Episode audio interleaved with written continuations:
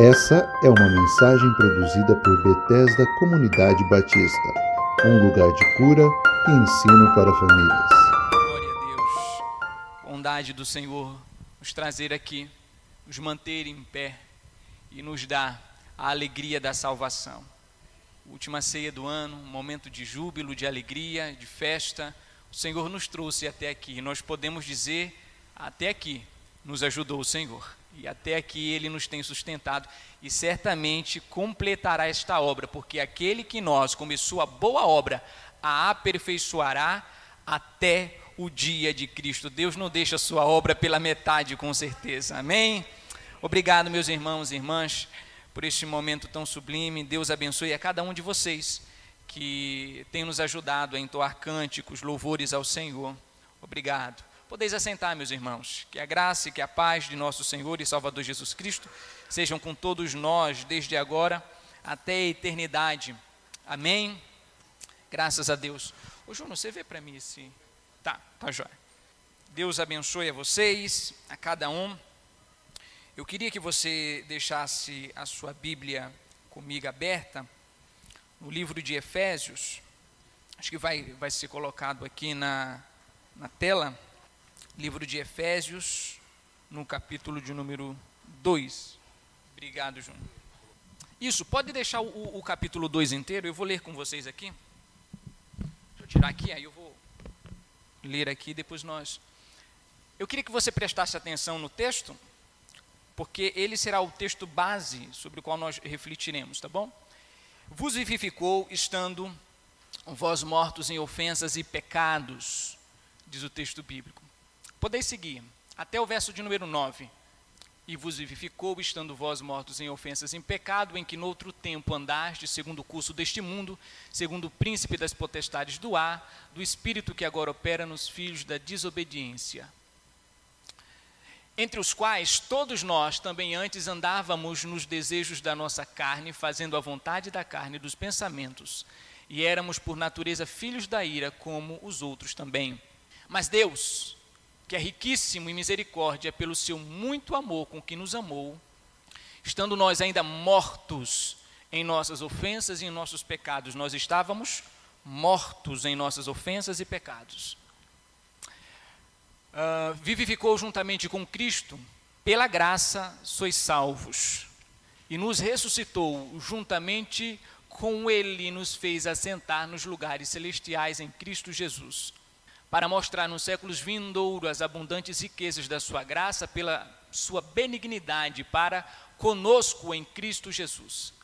Porque pela graça sois salvos por meio da fé, e isso não vem de vós, é dom de Deus.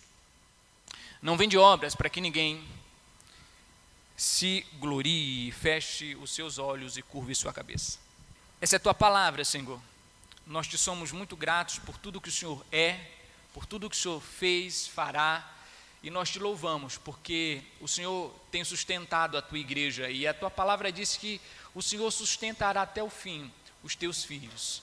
Em nome de Jesus, nós pedimos que o Senhor, ó Deus, fale conosco e que a tua palavra vá e produza o fruto para o qual ela está sendo enviada. Essa é a nossa oração, esse é o nosso pedido, é o nosso anseio, desejo Portanto, Senhor, completa em nós a tua vontade nesta manhã, nós te pedimos que seja assim. No nome bondoso e glorioso do nosso Redentor, o Autor e Consumador da nossa fé, Jesus. Amém. Queridos, nós estamos chegando ao fim dessa série breve de mensagens e a ideia é que todos nós possamos refletir um pouco mais no que nós acreditamos, em especial que a denominação batista, de modo geral, acredita, e nós aqui, como sendo uma célula desta, convenção, desta igreja, né, desta denominação, o que nós pensamos a respeito de assuntos é, pertinentes à nossa redenção. Então, nós já refletimos sobre quem é o homem, nós refletimos quem é Jesus, nós refletimos é, quem é o Espírito Santo, a igreja e assim por diante. Agora, nós temos a incumbência de refletir um pouco mais sobre a ideia de salvação, como isto funciona, como se dá a mecânica da salvação. Veja, há duas maneiras básicas ou as principais formas de se entender a salvação. Duas escolas soteriológicas, duas escolas que refletem, que pensam a respeito de como essa salvação se dá. Duas grandes escolas soteriológicas. Essas escolas são conhecidas como calvinismo e como arminianismo, tá bom? João Calvino, um dos grandes reformadores da, da igreja, e também um homem chamado Jacó Arminius. Eles são aqueles que idealizaram, ou que, melhor dizendo, estruturaram essas duas grandes escolas teológicas, tá bem? Eu vou evitar ao máximo, por conta do tempo, até porque nós temos ceia hoje, ah, muitos termos teológicos e vou evitar também ah, datas e história e tudo mais, até porque o propósito não é nós eh, termos uma aula de teologia, mas dizermos aquilo que nós acreditamos, tá bem? Então eu vou procurar ser o máximo didático possível por conta do tempo que nós dispomos. Então existem duas escolas, calvinismo e arminianismo. E eu acho que já está aqui na tela, já, já, já está aqui na tela. O que essas duas escolas apregoam, o que elas dizem a respeito de como esta salvação chega aos seres humanos. Eu acredito que se apagar essas daqui, fica melhor para ver. Se, se, se eu conseguir apagar, acho que aqui também, acho que é melhor. É, acho que fica mais fácil de ver se apagar as luzes, né? Então, essas duas escolas vão dizer como funciona a salvação, né? como é a mecânica, o processo, a ordem desta salvação. É óbvio que essas escolas vão ocupar a, a estrutura sociológica das denominações, a maioria das denominações, então, de modo geral, ou uma denominação é calvinista ou ela é arminiana.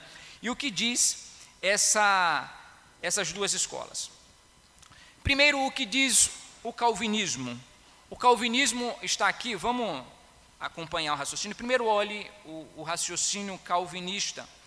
É, diz assim que o ser humano ele está depravado total e consistentemente. Então, o ser humano é depravado de forma total. O que significa isto?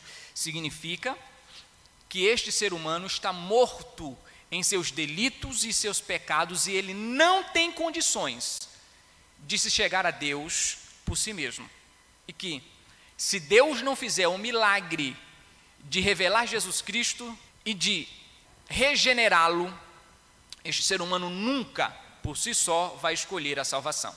Então, ele é incapaz, incapaz de escolher a redenção. Bom? Então, veja. O ser humano é depravado inteiro e ele não tem condições de escolher a redenção. Arminianismo diz: é verdade, o ser humano está absolutamente depravado e longe de Deus, está morto em seus delitos e em seus pecados, conforme nós lemos aqui no livro de Efésios. As duas escolas, tanto o calvinismo como o arminianismo, proclamam que este ser humano é incapaz de se chegar a Deus de maneira simples, uh, por sua livre vontade. Então, o arminianismo uh, acredita nisso também. Só que, ao contrário do calvinismo, que diz que é impossível de maneira alguma este ser humano vir a Deus, a não ser que Deus o regenere primeiro, porque aqui é algo interessante, no calvinismo, Deus tem que regenerar o homem primeiro, para que depois ele acredite. Então veja, aqui está uma diferença fundamental. No calvinismo, visto que esse ser humano está morto em seus delitos e em seus pecados, ele não pode aceitar Jesus, porque o morto, dizem os calvinistas, não pode, não pode dizer sim para Jesus. Então ele tem que estar vivo primeiro espiritualmente para depois aceitar. Então, a regeneração no calvinismo precede a conversão e a fé. Ele só tem fé porque ele foi regenerado primeiro. Visto que, na lógica calvinista, este homem está morto espiritualmente em seus delitos e pecados. No arminianismo, que também acredita que esse ser humano não tem condições de si mesmo de chegar até Deus, acontece uma lógica diferente.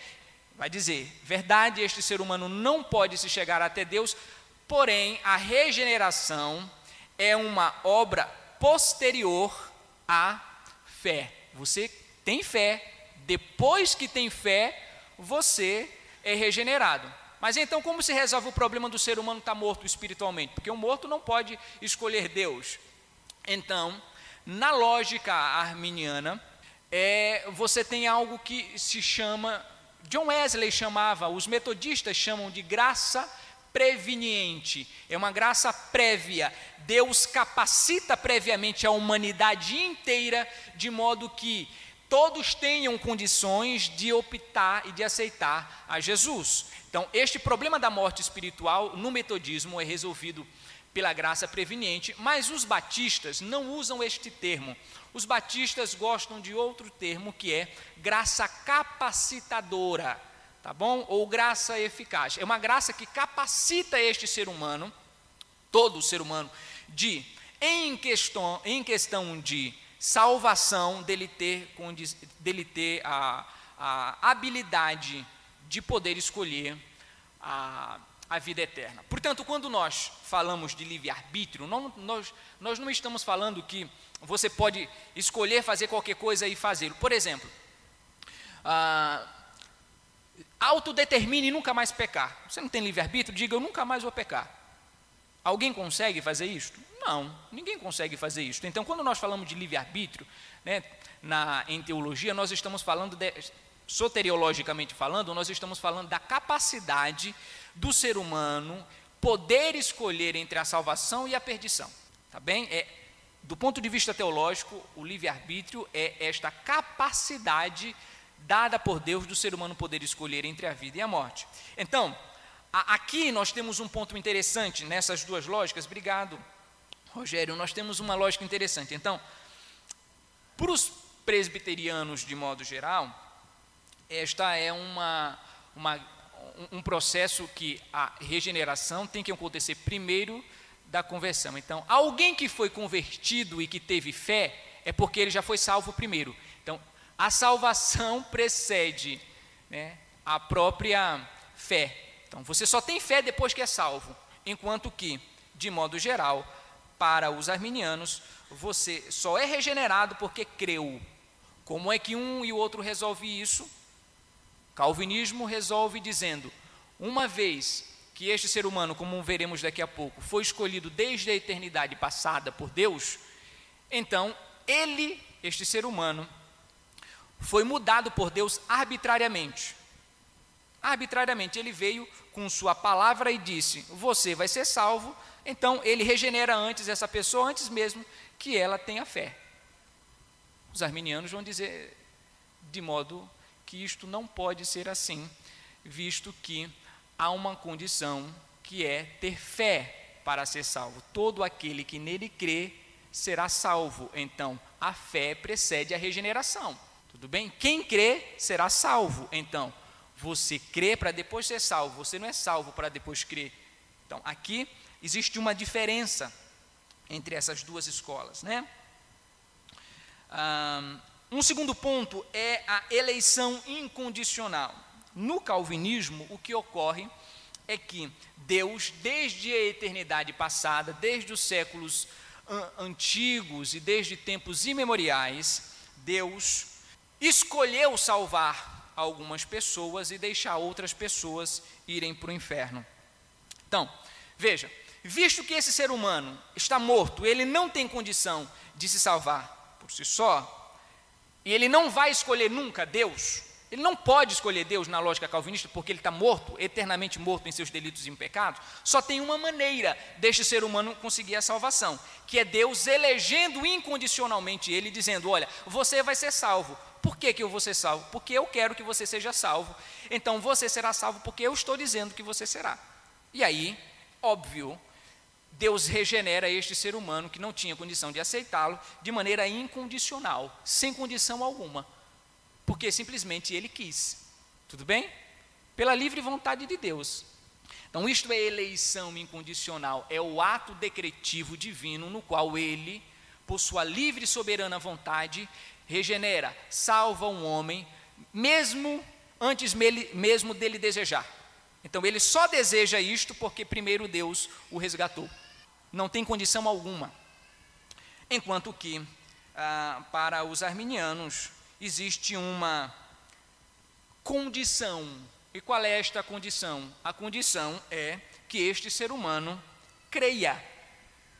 Deus enviou seu filho ao mundo, Deus amou o mundo de tal maneira que deu o seu filho unigênito para todo aquele que nele crê, tenha vida eterna, ou não pereça, mas tenha a vida eterna. Tem uma condição. Qual é a condição? Fé e arrependimento. Tudo bem? Ele, ele não é salvo sem isto. Ele primeiro tem que mostrar isso para depois ser salvo. No calvinismo, não. Ele não precisa mostrar isso inicialmente. Ele mostra isso depois que Deus o salvou. Tá? Porque Deus tem que fazer esse homem ficar vivo espiritualmente para depois é, completar esta obra da redenção. Então, existe um outro ponto que é a, a expiação limitada no calvinismo. O que significa isto? Significa que Deus é, não pretendia salvar todo mundo. A expiação, a morte de Jesus Cristo, foi uma morte para algumas pessoas, os eleitos. Então, Deus, desde a eternidade passada, escolheu algumas pessoas para salvar, e Ele, então, ao escolher essas pessoas, a salvou. De modo que a pergunta, por quem Cristo morreu?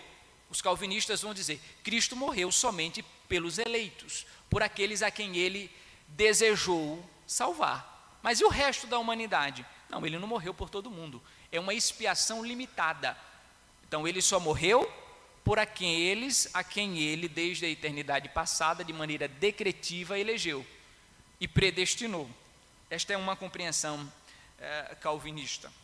Enquanto que no arminianismo vai se dizer essa expiação é para todos, ela é para todos os seres humanos, todos quanto desejarem podem ser salvos, podem chegar à salvação ela tem capacidade de salvar todo mundo. Então, ela é ilimitada do ponto de vista da sua abrangência e de sua capacidade. No entanto, ela vai ser, do ponto de vista da sua eficácia e da sua aplicação, ela vai ser limitada, porque nem todos no fim serão salvos.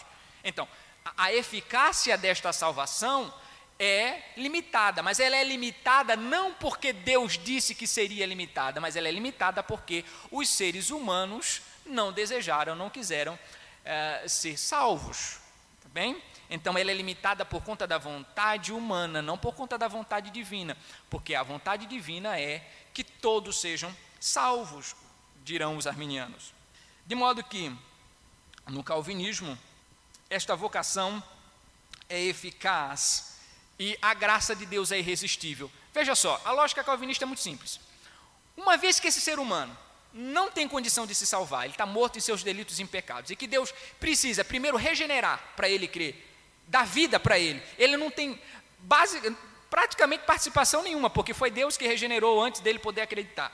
Uma vez que é, o próprio Senhor veio, regenerou este homem de maneira incondicional antes, e ele proporcionou salvação apenas para aqueles a quem ele diria, ele disse que seriam salvos.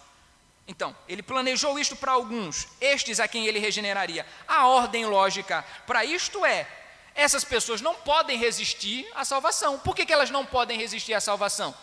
Porque foi Deus que as regenerou antes mesmo delas acreditarem. Elas não podem, porque elas, elas são passíveis nesse processo.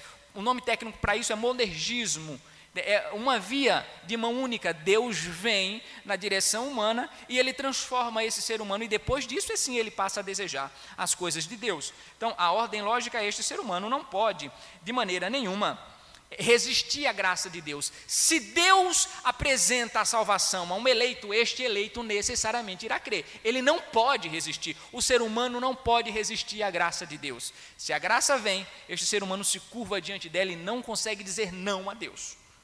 Os arminianos vão dizer: pode, pode sim, a graça de Deus pode ser resistida, você pode dizer não à graça de Deus. Por fim, nós temos a perseverança dos santos. O que é isto?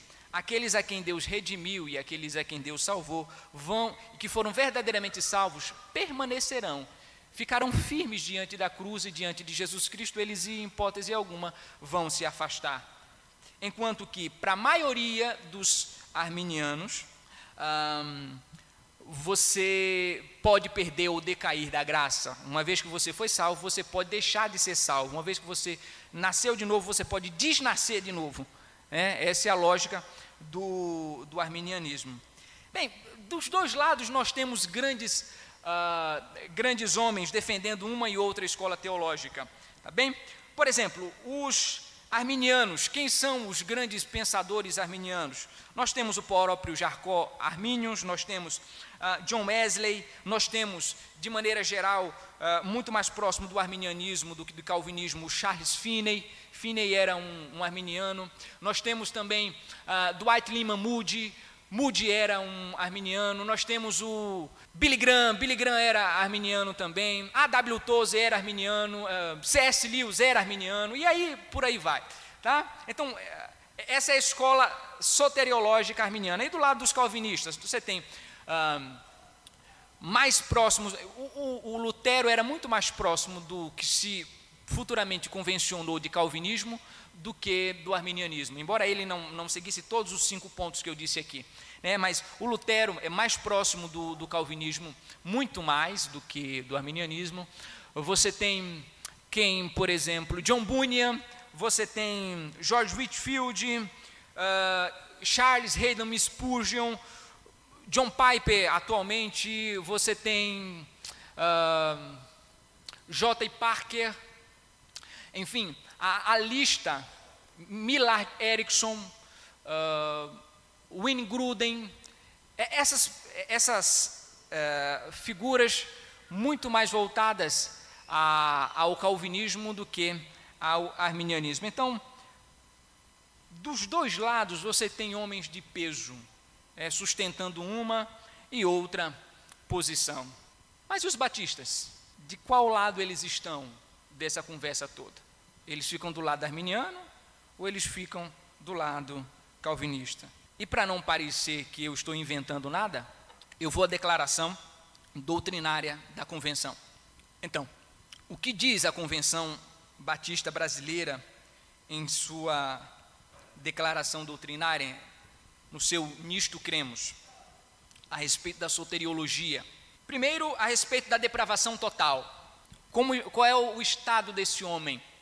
Como resultado do pecado, da incredulidade e da desobediência do homem contra Deus, ele está sujeito à morte e à condenação eterna, além de se tornar inimigo do próximo e da graça de Deus. Próximo slide. Separados de Deus, o homem é absolutamente incapaz de se salvar a si mesmo e assim depende da graça para ser salvo. Aqui fica evidente que, ah, assim como os arminianos e também os calvinistas, a, a, a crença batista é esse ser humano está morto em seu pecado, ele não tem condição de salvar a si mesmo. Ele precisa desta graça de Deus capacitadora ou anterior para que ele venha ser salvo. Então, ele precisa disto para que ele possa crer. No entanto, Veja só, veja que coisa interessante. Ele está condenado, ele está morto em seu pecado, ele precisa desta graça capacitadora ou graça preveniente, como os metodistas diriam, mas como os batistas chamam graça capacitadora ou graça anterior. Então, aqui fica mais ou menos, uh, fica assim, de, de maneira bem objetiva, Dito que este ser humano é incapaz, no entanto, como veremos posteriormente, para a, a convenção, a declaração doutrinária da convenção, o ser humano precisa crer para depois, para depois ser salvo. Nós veremos isso daqui a pouco. No entanto, um primeiro ponto da depravação total, que este ser humano está morto e ele não consegue fazer nada sem a ajuda de Deus, tanto o, o arminianismo como o calvinismo vão dizer isto com a diferença, como veremos daqui a pouco, de que para os batistas a fé precede a regeneração e a conversão né, e a vida eterna. Ela precede. Nesse sentido, ah, o texto que nós lemos em Efésios 2, 5 está dito, está dito: estando nós ainda mortos em nossas ofensas, nos vivificou juntamente com Cristo, pela graça sois salvos. Porque pela graça sois salvos por meio da fé. Isto não vem de vocês, é um dom de Deus. A graça tem que te capacitar para que você possa crer nisso. Ah, então, aqui os batistas vão dizer que a fé é anterior à salvação. Você crê para depois ser salvo. Veremos isto. Bom, portanto, na eleição, o ponto batista não é a eleição incondicional, pelo menos não como está nos documentos batistas do Brasil. Veja só, a eleição ela é um ato soberano de Deus que não leva em consideração o ser humano. Deus, desde a eternidade passada, olhou para você e disse: Você salvo, você vai ser perdido. Você vai ser salvo, você vai ser perdido pela livre e soberana vontade de Deus, sem levar em consideração este ser humano, a resposta dos documentos da Convenção Batista Brasileira é que não.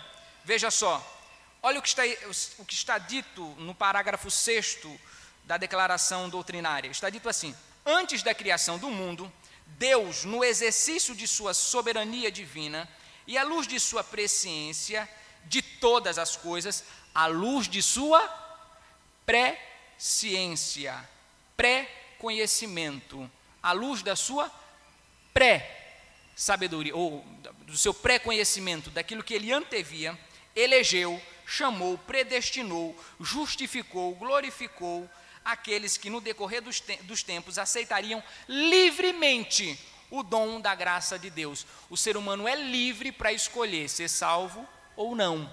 Tudo bem? Então, para a Convenção Batista Brasileira, isso de que o ser humano não pode escolher ser salvo, que Deus tem que é, é, salvá-lo para depois ele continuar desejando esta salvação, não está de acordo com os documentos da Convenção Batista Brasileira e tampouco com a Convenção Batista Nacional, tá bom? Nenhuma. Existem duas convenções batistas maiores no Brasil: Convenção Batista Brasileira e Convenção Batista Nacional. Nenhuma das duas apregoa tal coisa. Ah, então, visto que para o calvinismo a eleição ela é incondicional, sem condição alguma, Deus elege, faz com que esse ser humano seja regenerado e aí ele pode ter fé. Não tem condição nenhuma, então Deus faz o que quiser.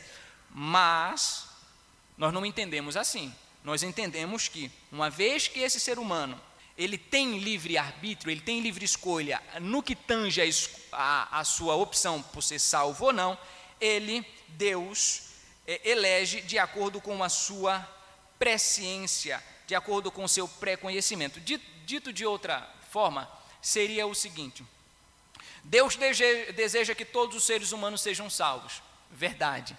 A palavra de Deus diz isso. Agora, uma vez que desde a eternidade passada Deus sabia aqueles que desejariam ser salvo, e uma vez que ele conhecia todas as coisas, e uma vez que ele tem presciência, e uma vez que ele tem um pré-conhecimento de tudo que se dará no futuro, uh, perto ou longínquo, ele faz esta predestinação de maneira que esteja em consonância, de acordo com a vontade do ser humano e de acordo com a sua, de acordo com a escolha humana.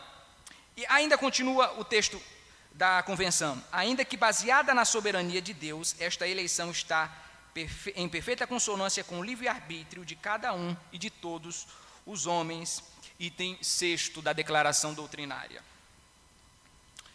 Veja, portanto, os calvinistas diriam o seguinte: olha, olha, Deus elege desde a eternidade passada, não porque alguém viria a crer em seu nome. Não é porque ele olhou e viu que esse ser humano creria. Não. Ele viu que ninguém creria e escolheu alguns.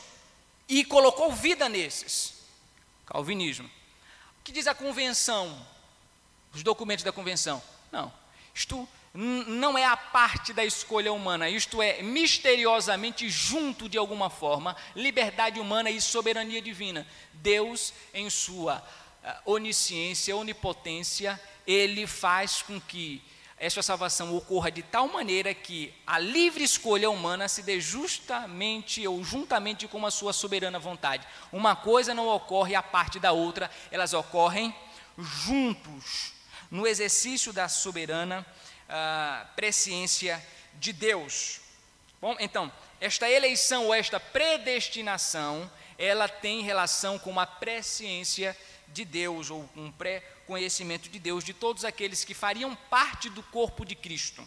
Romanos 8, 29 e 30, ele parece ir exatamente nessa direção. Veja, Romanos 8, 29 e 30, está escrito assim: Porque os que dantes conheceu, os que dantes conheceu, aqueles que Deus conhecia, aqueles que Deus sabia, aqueles que Deus já tinha conhecimento, também os predestinou, também, junto com isto, a predestinação. Não é algo que ocorre é, é, em separado, mas que ocorre junto.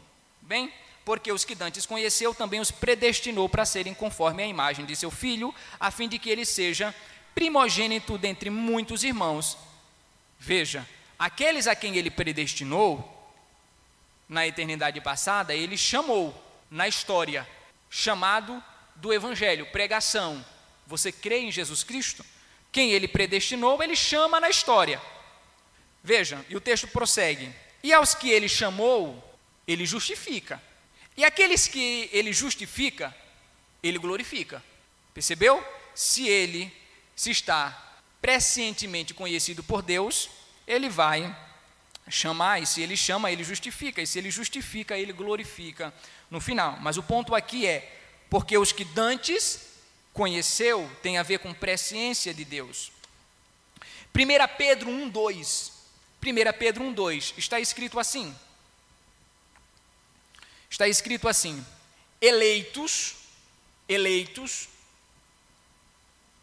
predestinados, eleitos, segundo pré-ciência, pré-conhecimento. Qual é a base da eleição e da predestinação? A base dela está em consonância com a presciência.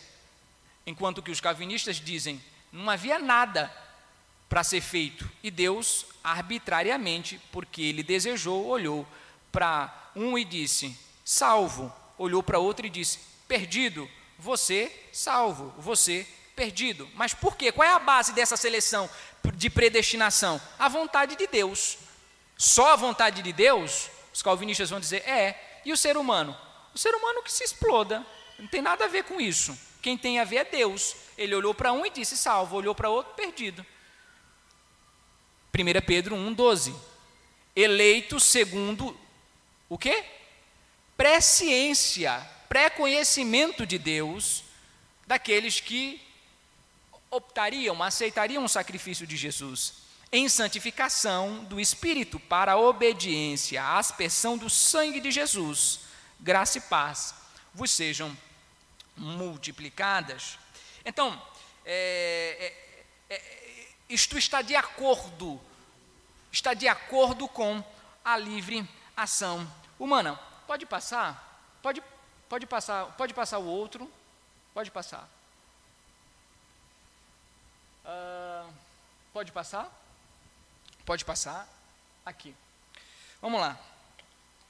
Então veja.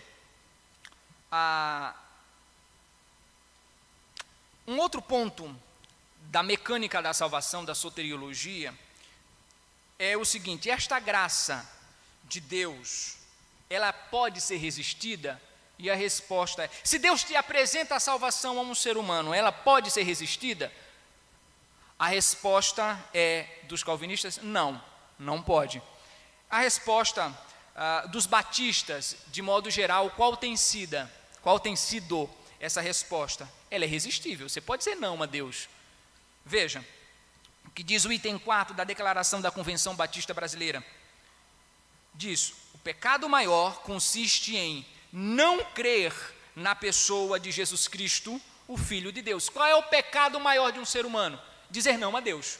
Não crer na salvação dada a, a ele por meio de Jesus Cristo. Não crer no Filho de Deus como Salvador pessoal, como resultado do pecado, da incredulidade, isto é, de dizer não a esta oferta de salvação e da desobediência do homem, contra Deus, ele está sujeito à morte e à condenação eterna. Então, qual é o pecado do, maior do ser humano? Dizer não ao Filho de Deus. É dizer, não, eu não quero esta graça. Não, eu não desejo isto. Então, por isso o ser humano é perfeitamente culpável diante de Deus, porque ele pode dizer não a esta salvação. E frequentemente diz. Esta é a declaração doutrinária da Convenção Batista Brasileira, no item 4.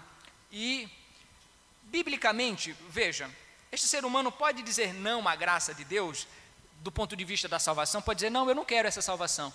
Os calvinistas vão dizer, não, porque se Deus elegeu desde o princípio, obviamente ele tem que aceitar, porque desde o princípio já foi o próprio Deus que arranjou tudo, e eles, esse ser humano tem que é, aceitar esta, esta salvação, porque de fato ele não tem opção. Porque se ele foi regenerado por Deus antes mesmo de ter fé, foi algo automático. Deus executou isso nele. Por isso ele não pode dizer não.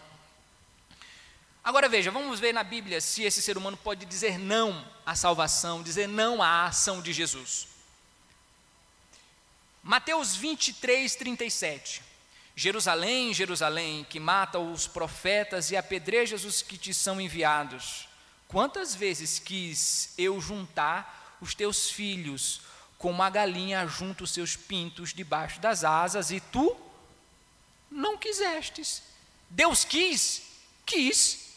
Deus quis ajuntar o povo de Israel, quis, ele desejou fazer isto. E aí o povo não resistiu a esta graça e disse: tá bom, foi isto? Não. A Bíblia diz então que ele disse não, este povo disse não. Tá bom? Então, quantas vezes eu quis ajuntar os seus pintos debaixo das asas e tu não quisestes. Isaías 65, 2 diz assim: ó, em o tempo todo eu estendia a mão a um povo obstinado. Eu estava com a mão dizendo: Venha, eu quero salvá-lo. Venha, eu estou aqui oferecendo perdão. Venha. O tempo todo estendi as mãos a um povo obstinado que anda por um caminho que não é bom, seguindo as suas inclinações. E este povo disse o quê? Não, Atos 7,51 diz assim: Povo rebelde, obstinado de coração e de ouvidos, vocês são iguais aos, iguais aos seus antepassados, sempre resistem, dizem não ao Espírito Santo. Resistem ao Espírito Santo, isso significa o quê? Que a graça é resistível. Você consegue resistir à graça. Você pode dizer não a esta graça. Bem, em relação a abrangência da salvação. Por quem Jesus Cristo morreu? Por quantas pessoas ele morreu? Por um punhado só ou por toda a humanidade? Assim diz o texto da declaração doutrinária. A salvação é outorgada por Deus pela sua graça, mediante arrependimento do pecador e da sua fé em Jesus Cristo como único Salvador e Senhor. O preço da redenção eterna do crente foi pago de uma vez por Jesus Cristo pelo derramamento do seu sangue na cruz. Essa salvação é, é individual e significa a redenção do homem na inteireza do seu ser. É um dom gratuito de, que Deus oferece a todos os homens e que compreende a regeneração, a justificação. Isto é, regenerar é ser gerado de novo, você nasce de novo a partir do céu, de Deus. Você é regenerado, nasce de novo. Quando nasceu de Deus, você é justificado, isto é, declarado justo diante de Deus, e como consequência, o Espírito começa uma obra de santificação do crente. E esta santificação seguirá a glorificação deste cristão. Isto está é, na declaração doutrinária, no item 5. Está escrito em Romanos 10, 13: Porque todo, todo aquele que invocar o nome do Senhor será salvo, qualquer pessoa. Porque a graça salvadora de Deus, Tito 2 e 11, porque a graça salvadora de Deus se há manifestado a todos os homens. A graça de Deus se manifesta apenas a algumas pessoas? E não a outras, o texto bíblico diz que a graça de Deus se manifesta a todos os homens, não a alguns. Acontecem que alguns resistem a esta graça e outros não. aqueles que não resistem à graça são salvos. Tá bem? João 3,16, porque Deus amou o mundo de tal maneira que deu o seu Filho unigênito para que todo aquele que nele crê não pereça, mas tenha vida eterna. João 3,16, texto de escola dominical, né? Então, de modo geral, poderia se dizer, então, a declaração da dos batistas, ela é arminiana. Não é mesmo? É, não. Não é. Próximo ponto. Perseverança dos santos. O que significa isso? Esses crentes que foram gerados de Deus, nasceram de novo, foram santificados e eles foram redimidos eles em algum momento vão escolher sair de longe de Jesus Cristo, para longe de Jesus, vão dizer: tchau, não quero mais a cruz, não quero mais a graça. Vamos ver o que diz a, a, a declaração doutrinária batista. Eleição é a escolha feita por Deus em Cristo, em Cristo, por meio da obra de Jesus Cristo, desde a eternidade de pessoas para a vida eterna, não por qualquer mérito, porque se todo mundo estava desgraçadamente pobre, longe de Deus, todos pecaram e destituídos estão da glória de Deus, que mérito tinha um pecador? Nenhum. Não foi por mérito que Deus salvou esse ser humano, porque ele não tinha nenhum. Todos pecaram e destituídos estão da glória de Deus, e todos igualmente carecem desta glória. Não foi por qualquer mérito, mas segundo a riqueza da sua graça. Antes da criação do mundo, Deus, no exercício de sua soberania divina e à luz de sua presciência de todas as coisas, elegeu, chamou, predestinou, justificou, glorificou aqueles que, no correr dos tempos, aceitariam livremente o dom da salvação. Ainda que baseada na soberania de Deus, esta eleição está em consonância com o livre-arbítrio de cada um e de todos os homens. A salvação do crente é eterna. Os salvos, estes que foram redimidos por Jesus Cristo, vão perseverar em Cristo e estão guardados pelo poder de Deus. Veja, então, para a compreensão batista, esses crentes que foram redimidos, regenerados, eles vão permanecer fiéis ao Senhor Jesus Cristo.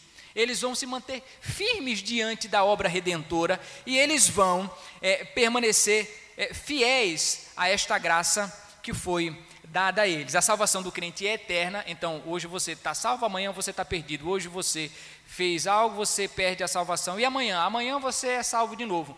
Mas e depois de amanhã? Aí depois de amanhã você é redimido novamente. Então, Quantas vezes ocorre a regeneração? Quantas vezes biblicamente um cristão é regenerado? Uma, duas, três, quatro, cinco, seis, sete, oito. E se ele aceita e aí ele fica afastado durante um tempo, ele desregenerou, deixou de ser salvo. Mas e depois? Aí ele é regenerado de novo. Quantas vezes acontece isso? Biblicamente, uma só uma única vez. A regeneração só ocorre uma única vez. E se ela ocorre uma única vez, a pergunta é: ele pode ser regenerado e deixar de ser regenerado? Isto é, ele tem a, a vida eterna e deixa de ter a vida eterna? Então a vida eterna não é tão eterna assim. Então veja, a salvação do crente é eterna, os salvos perseveram em Cristo e estão guardados pelo poder de Deus.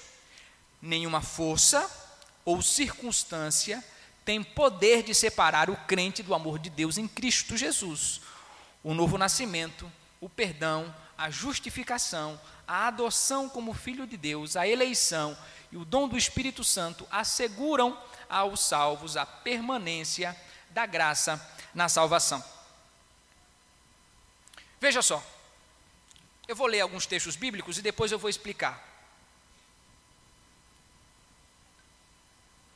Pergunta é: um crente que se encontrou com Cristo, foi limpo pelo sangue do Cordeiro, teve uma experiência salvadora, ele pode deixar de ser regenerado e de ter a vida eterna? Vamos ver alguns textos da Bíblia. Ah, antes de ver um texto da Bíblia, veja que essa é uma declaração não apenas da Convenção Batista eh, Brasileira. A Convenção Batista Nacional, que é uma outra convenção de conglomerados de, de crentes batistas, diz a mesma coisa. Veja o que diz a Convenção não Batista Brasileira, mas a Batista Nacional. Cremos que só são crentes verdadeiros aqueles que perseveram até o fim. Que a sua ligação perseverante com Cristo é o grande sinal que os distingue dos que professam superficialmente que uma providência especial pelo seu bem-estar e que são guardados pelo poder de Deus mediante a fé, mediante a fé, mediante a fé, mediante a fé para a salvação, né? Se crente se é, é aqui é óbvio, se você tem fé para a salvação, é, você é guardado, essa é a condição dita, né? Então, esse crente pode ir para longe de Deus, ele é perdido. Um, um, um, crente que uma vez foi redimido por Jesus, pode hoje ser salvo, aí ele cometer um pecado, se morrer, aí ele está perdido. Ele morreu no momento do pecado, ele, aí ele teve um pensamento assim meio torto, aí morreu. Pecou, aí ele foi para a perdição. É, é assim. Veja só o que está escrito em João 5, 24. Na verdade, na verdade vos digo que quem ouve a minha palavra e crê naquele que me enviou tem a vida eterna. O que significa algo eterno? É algo temporal, circunstancial? Não, se é eterno, é eterno. Tudo bem? Eterno significa eterno. Tem a salvação eterna. E não entrará em condenação. Jamais. Mas este redimido, ele passou de uma condição de morte para o quê? Para a vida. Ele estava em uma condição de morte, mas agora que creu no Filho de Deus, ele é salvo de que forma? Temporariamente ou é salvo eternamente? A Bíblia diz ele é salvo eternamente. Uh, João capítulo 6, verso 39 e 40. E a vontade do Pai que me enviou é esta. Qual é a vontade de Deus? O que Deus deseja?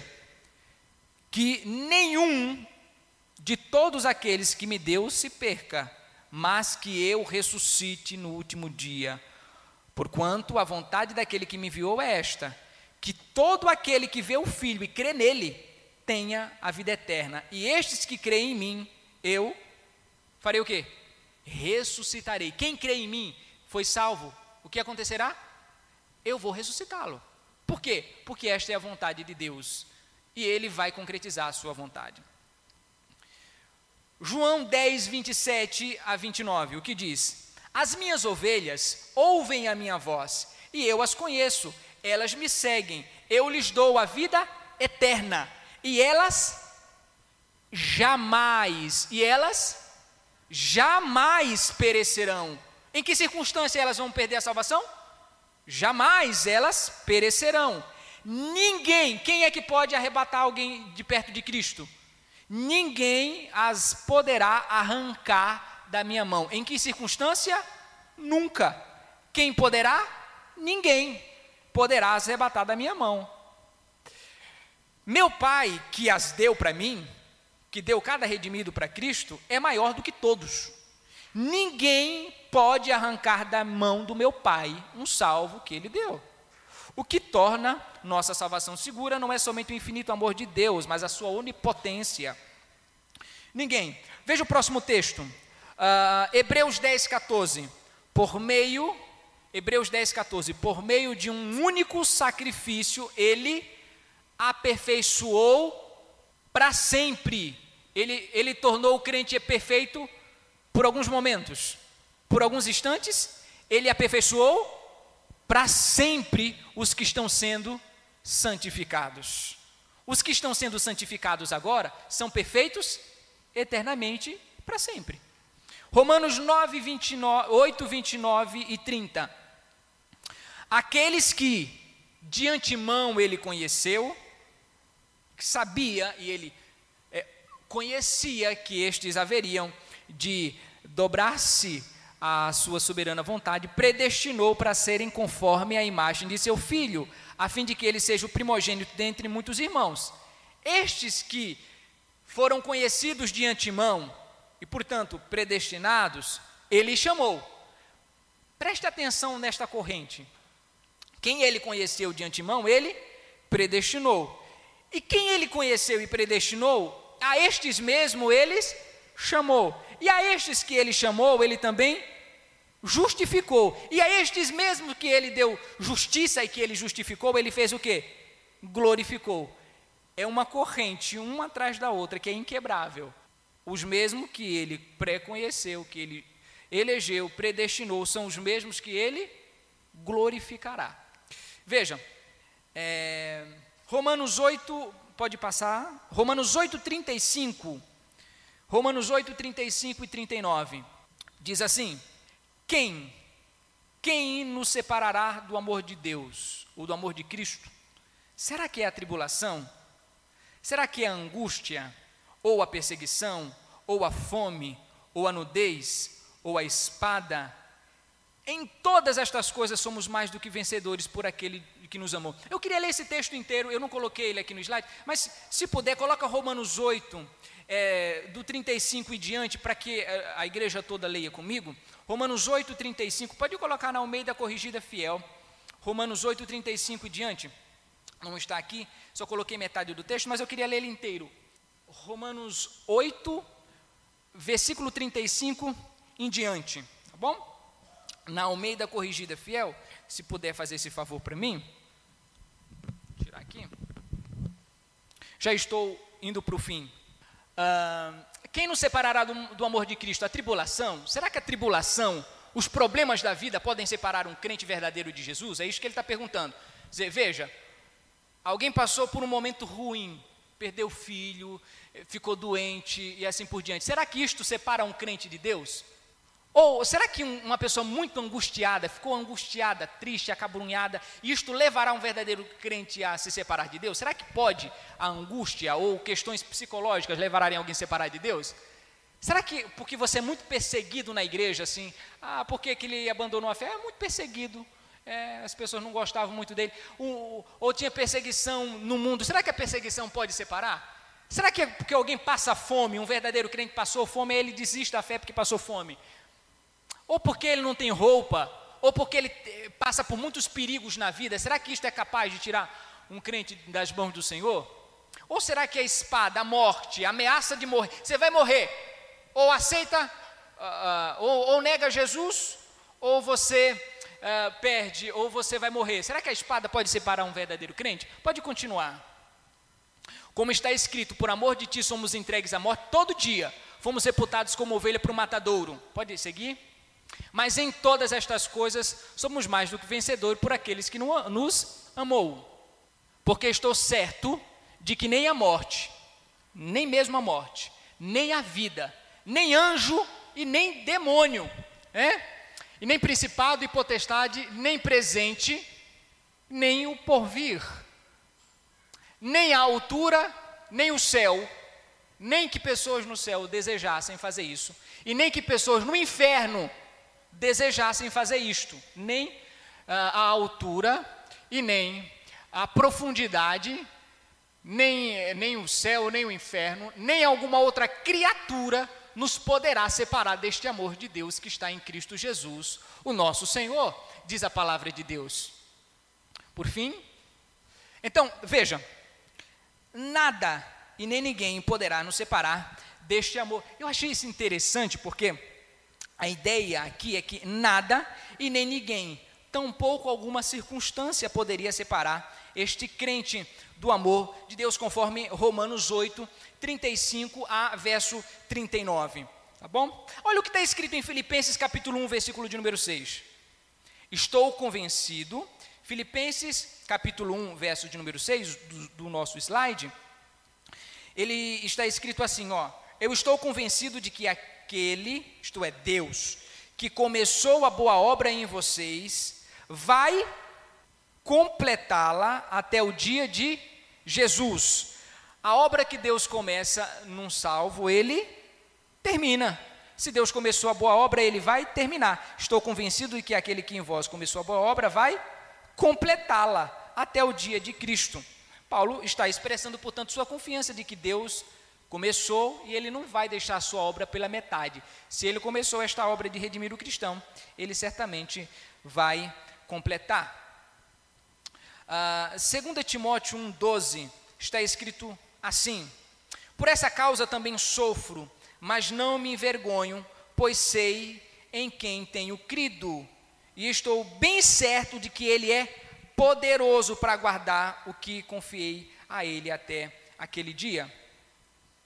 Judas 24 e 25 está escrito: Aquele que é poderoso para impedi-los de cair. Ele é poderoso para impedi-los de cair e apresentá-los diante da sua glória, sem mácula, sem pecado, com grande alegria, ao único Deus, nosso Salvador.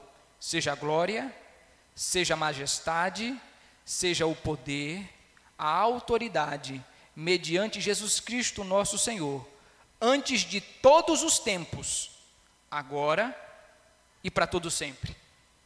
Um cristão redimido e salvo, ele está seguro em Deus. Né? Ele tem a convicção de que o Senhor está o guardando. E qual é a condição para que isto aconteça, para que ele seja mantido?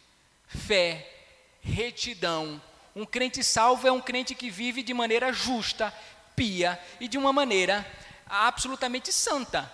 Né? Um, um crente não é salvo à parte da santificação.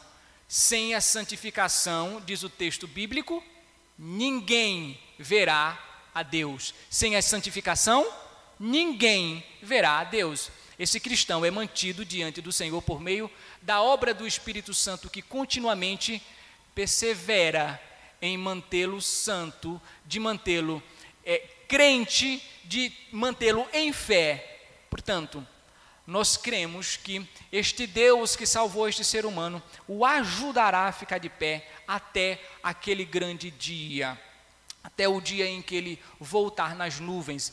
E esta é a segurança que nós temos.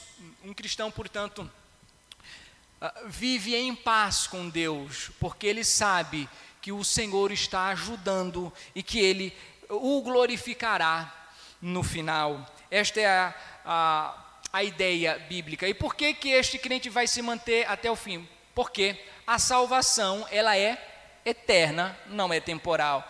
Porque, segundo lugar, ele está eternamente unido com Jesus Cristo. Terceiro, porque o Espírito Santo o ajuda, o mantém, o sustenta diante dele. Mas isto é tão somente por conta da fé produzida dentro do crente. E estes que têm fé vão se manter firmes até o fim. E aqueles que saem de diante do Senhor, 1 João diz, eles estavam no nosso meio, mas não eram dos nossos. Eles estavam no nosso meio, mas não eram dos nossos. Simples assim. Olhando para vocês aqui, com com esta cara de recém-nascido Gugu Dadá. Eu tenho como saber se vocês assim são crentes de verdade, se vocês são fiéis a Deus mesmo? Eu não tenho condição, só o Espírito Santo sabe, aqueles que realmente creram em Jesus Cristo de verdade. Talvez alguns dos que estão aqui tenham simplesmente assentido dizer, é bem possível, eu, eu, eu creio nisso, mas não foi transformado, mas não, não anda de acordo com esta palavra. E eu não tenho como saber, o pastor Wilde não tem como saber se você realmente, realmente creu de verdade em Jesus Cristo. Mas se você creu nele, você pode ter certeza de uma coisa: o Senhor o guardará, o preservará. Assim, em resposta à pergunta, a Igreja Batista, ela é calvinista ou ela é arminiana? Ela não é nenhuma das duas, porque ela eh, funde os dois pontos de vista e ela não assume nenhuma das duas posições. Ela faz uma mescla das duas coisas. Esta igreja, ela é calvinista ou arminiana? Nenhuma das duas coisas. Por quê? Porque ela faz uma interação entre as duas mecânicas de salvação. Tá bem? Então, esta é a declaração soteriológica de fé, tanto é, assim da Convenção Batista Brasileira, como da Convenção Batista Nacional. Tá joia? É, certamente cada um desses pontos poderiam e devem ser melhor explicados, devem ser melhor trabalhados. Tendo em vista o tempo que nós dispomos, eu preferi apenas apresentar alguns textos bíblicos, mas certamente nós teremos muitas oportunidades de meditar melhor, de refletir e de pensar sobre essas verdades das Escrituras de maneira avulsa. Cada um desses pontos que nós lemos, né? Em especial este de que o crente está seguro em Deus, de que o Senhor guarda os seus filhos, de que o Senhor preserva os filhos dele até o fim. Se você realmente crê em Jesus Cristo, se você crê de verdade em Jesus, se você de fato entregou a sua vida para Ele, creu que Ele é o Salvador do mundo, se você crê que Jesus Cristo é o Filho do Deus vivo, se você crê que de fato Ele veio em forma humana, e se ele assumiu, que ele assumiu esta natureza humana, que ele morreu, que ele ressuscitou, que ele limpou os seus pecados, e de que o Espírito Santo habita em você, e que dentro de você uma, uma voz testemunhando e dizendo que você é filho de Deus, porque está dito na palavra de Deus que o Espírito testifica ao nosso espírito que nós somos filhos de Deus. Se você tem convicção de que o Espírito Santo está dentro de você, se você tem plena convicção de que ele habita você e ele é o selo, é a garantia de que aqueles que foram regenerados serão salvos, diz a palavra de Deus. Ele é o selo da nossa salvação. Se ele habita dentro de você, se você creu que Jesus Cristo é o seu Senhor, e se você tem fé nele verdadeiramente, você está seguro. E seguro quando? Hoje Seguro quando? Amanhã. Seguro quando? Sempre. Seguro em tudo e em todas as formas. Os filhos de Deus estão seguros e nada tampouco ninguém poderá separar esse crente do amor de Deus que foi revelado em Cristo Jesus. As minhas ovelhas ouvem a minha voz e ninguém poderá tirar um crente verdadeiro das minhas mãos, diz o Senhor. Ninguém, nada em absoluto, eles estão plenamente seguros de que serão preservados hoje, amanhã e sempre. Podem até ficar, ficar cansados no caminho, mas nunca ficarão cansados do caminho. Os salvos ficam cansados no caminho da redenção, mas nunca ficarão cansados do caminho da redenção. Por quê? Porque vida eterna foi colocado dentro deles e esta vida não tem fim. Hoje, nem amanhã, nem sempre, nem por nada e nem por ninguém. Quem prometeu isto foi o seu Salvador. Quem prometeu te guardar para sempre foi o seu Senhor. Isto é assim. Se é assim, aplauda ao Senhor Jesus Cristo que garantiu uma tão grande salvação. Ele garantiu tão grande salvação. E ele merece toda a honra, toda a glória, todo louvor, toda exaltação, porque ele não comprou uma salvação com furreca, ele não comprou uma salvação mais ou menos. A Bíblia diz que ele comprou tão grande salvação, e é uma salvação que não pode de maneira alguma ser descartada, essa é a nossa convicção. Que Deus em Cristo te abençoe, que Ele te guarde e que você possa glorificá-lo hoje, amanhã e sempre, e que o Espírito continue te santificando, te guardando. Esta é a nossa convicção, o nosso desejo e também a nossa oração.